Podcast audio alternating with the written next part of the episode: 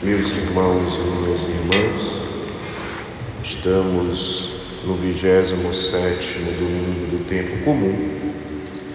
A temática central que a liturgia da palavra nos leva a meditar é sobre a fé.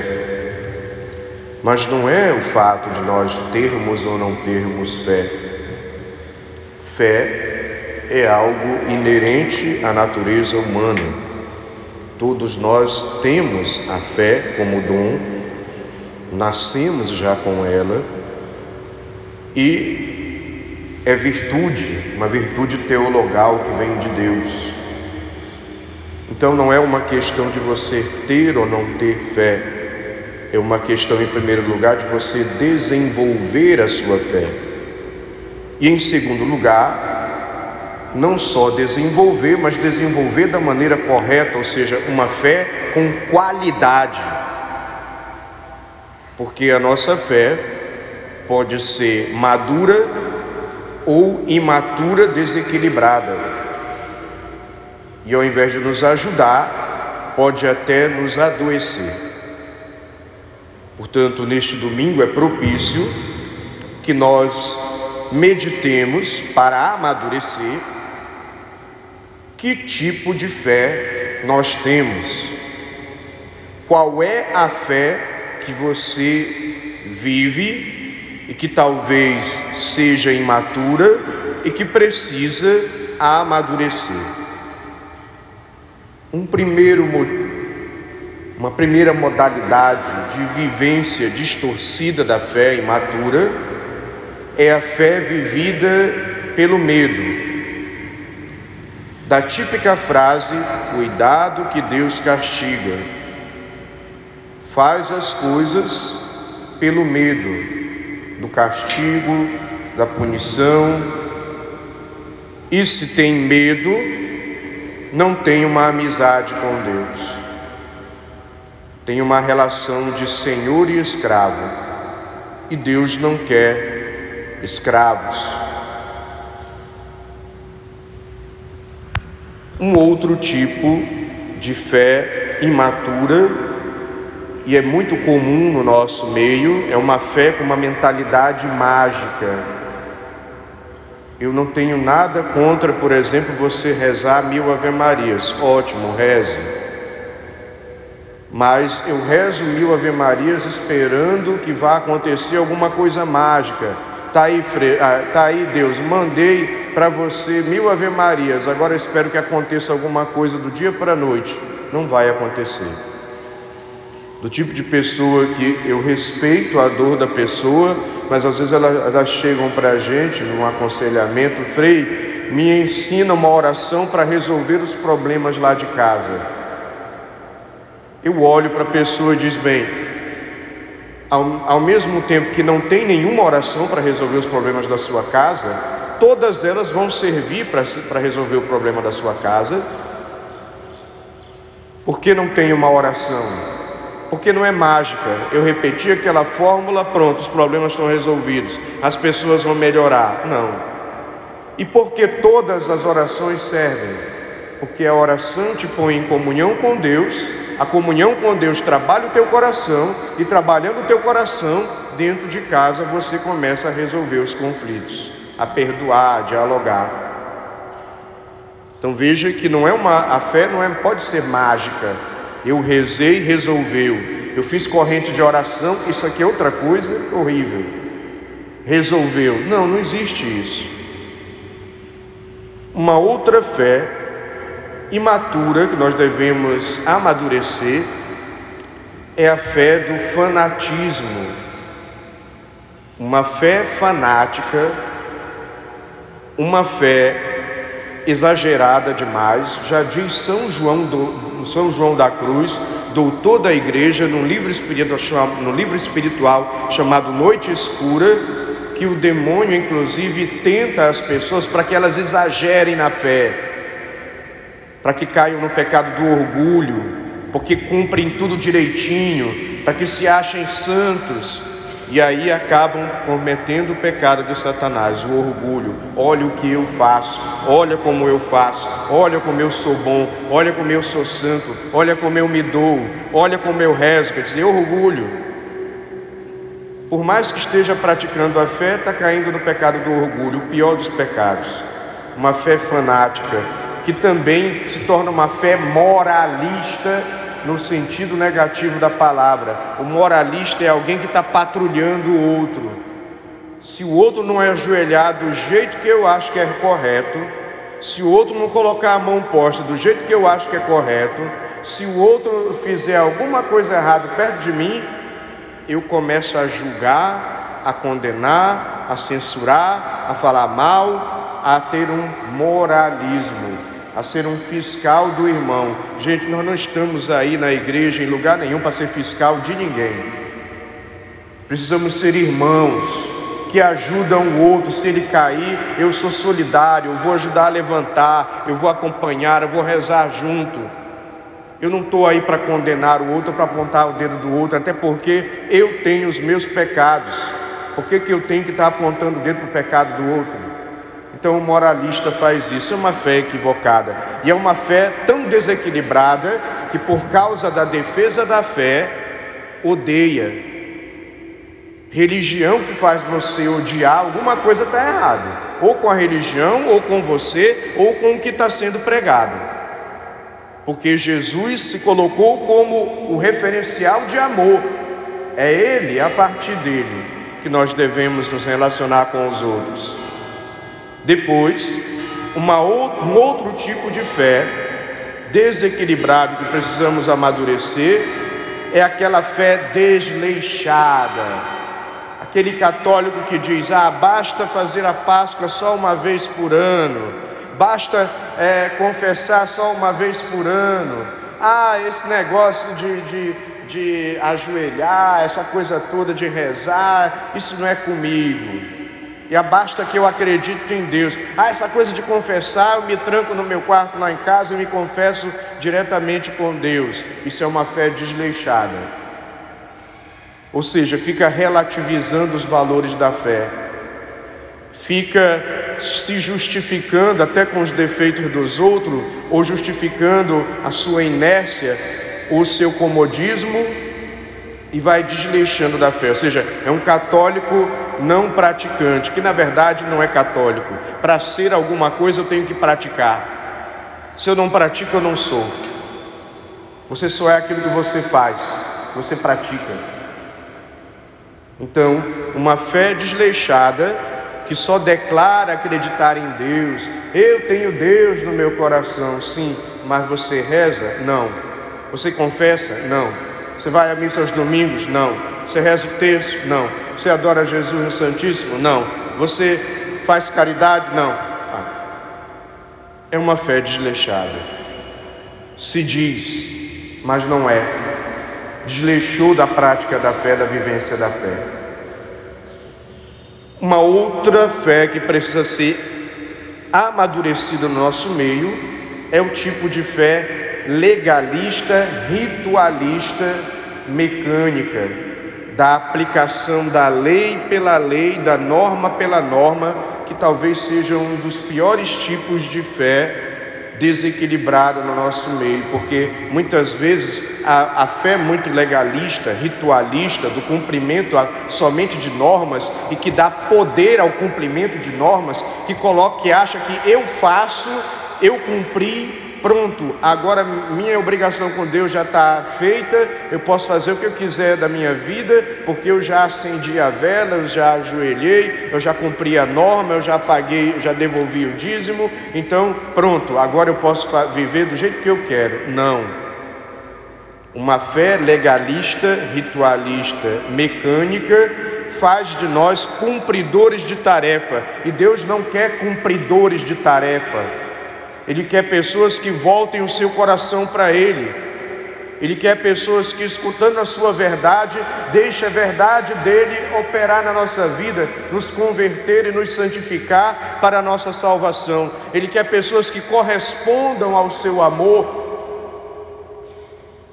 e não meros cumpridores de leis, normas, ritos de uma maneira mecânica, fria, que é também ruim, porque eu também me torno um moralista daquele que não, que não, que não cumpre direito, e também eu odeio o outro porque ele não cumpre direito, e também, pior, a gente acaba se configurando aos fariseus, saduceus e doutores da lei da época de Jesus, que achava que bastava cumprir a norma para isso nos salvar. Norma nenhuma rito nenhum tem poder de nos salvar, eles são meios pelos quais nós trabalhamos o nosso coração e nós entramos em comunhão com Deus. Eles não são um fim em si mesmos. Uma outra fé, um outro tipo de fé que precisa amadurecer no nosso meio é aquela fé sentimentalista, do sentimentalismo, o exagero do sentimento de busca de emo, da emoção. Se eu chorei, se eu me emocionei, a missa valeu, a homilia foi joia, o momento de oração foi beleza. Mas se eu não senti nada, então aquilo ali não prestou, porque eu condicionei a verdade de Deus ao que eu estou sentindo. Só que uma pessoa sentimentalista é uma pessoa inconstante, desculpa dizer, desequilibrada, porque um dia você amanhece de bom humor, aí você age de bom humor. Outro dia você amanhece de mau humor, aí você age de mau humor. Ou então aquilo que a gente sempre ouve, Frei, eu não fui para a missa domingo porque eu não estava com vontade. Aí não vale, né, Frei? Não vale não, né? Não vale não, não vale não. Aí eu digo, que moçada, meu filho, minha filha, a fé pede de você que, mesmo sem vontade, você vá para a missa aos domingos. Mesmo sem vontade, você reze. Por quê? Porque você está fazendo um sacrifício. E quem se sacrifica, ama. E é um sacrifício para Deus. Eu estou sem vontade, mas eu vou, porque eu não me deixo dominar pelo sentimentalismo. O que me conduz não é o sentimento, mas a convicção de caminhar e de eu saber que a missa é um bem, a oração é um bem, e mesmo sem vontade eu vou rezar. Isso é uma fé madura, que não está escrava dos sentimentos, que não condiciona a sua prática aos sentimentos. Uma prática ligada excessivamente aos sentimentos é uma prática que também daqui a pouco você para de sentir, para de se emocionar, acaba o entusiasmo, você esfria e você abandona.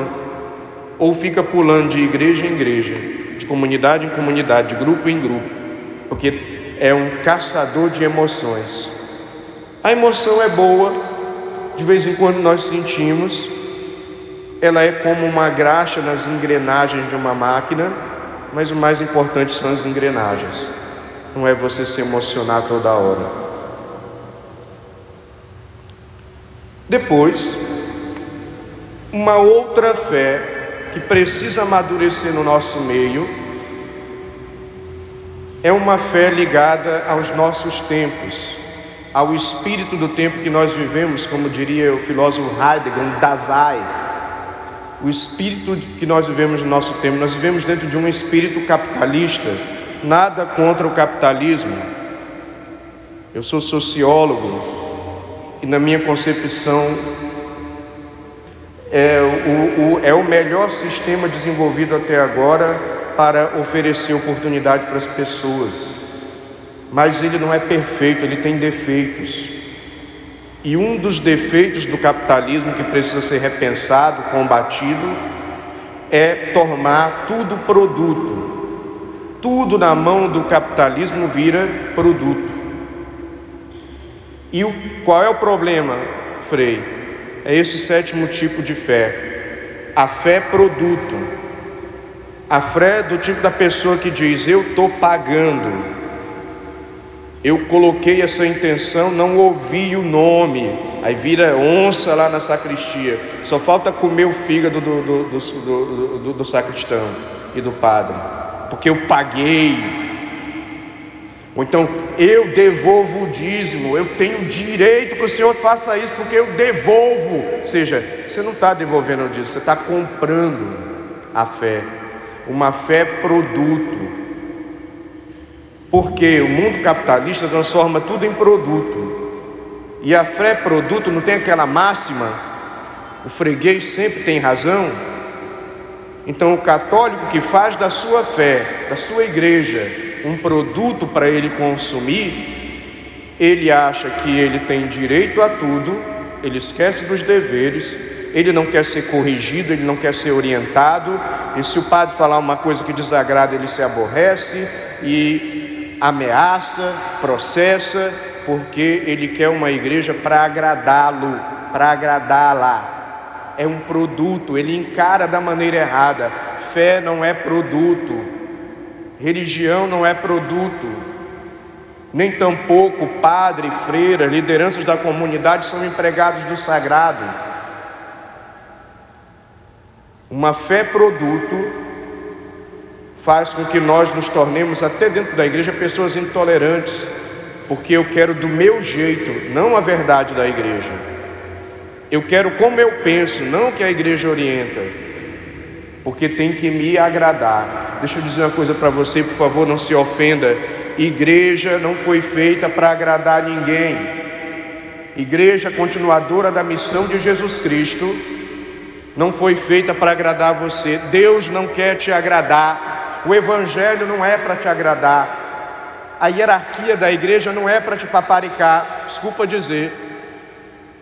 É para te dizer a verdade de Deus que te converte é para evangelizar e pregar o reino.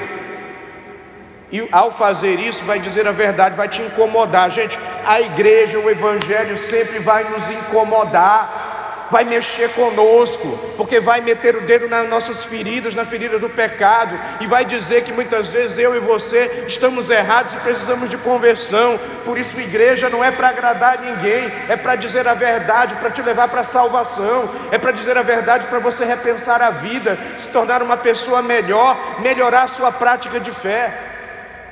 Portanto, igreja não é produto para me agradar. Claro, Vamos fazer aqui uma observação. Eu também não estou dizendo para a gente sair por aí sendo cavalo batizado com todo mundo, ignorante com as pessoas. A gente tem que se respeitar, tem que amar, tem que se tratar bem, tem que acolher. Mas deixa eu dizer: igreja, fé, evangelho não é produto, não é para me agradar uma igreja que te agrada, ela te leva para o inferno, porque ela faz todas as suas vontades. E a igreja de Cristo não faz isso, ela diz a verdade. Conhecereis a verdade, a verdade vos libertará. E às vezes a verdade dói. Por fim, Frei, então qual é a fé que eu devo viver? O Senhor falou aí de um monte de fé que está imatura, precisa amadurecer a verdadeira fé é uma fé de convicção. Primeiro, eu tenho convicção de que o, que o que Deus me revela é verdade. Então eu acolho a revelação de Deus como verdade para a minha vida. Isso é fé. Segundo, eu tenho convicção. Deus fala do amor, do perdão, do sacrifício, da penitência, da confissão, da Santa Missa. Eu vejo que tudo isso é bom. E eu digo, eu quero isso para mim, porque isso vai ser um bem na minha vida, então eu vou aderir a tudo isso.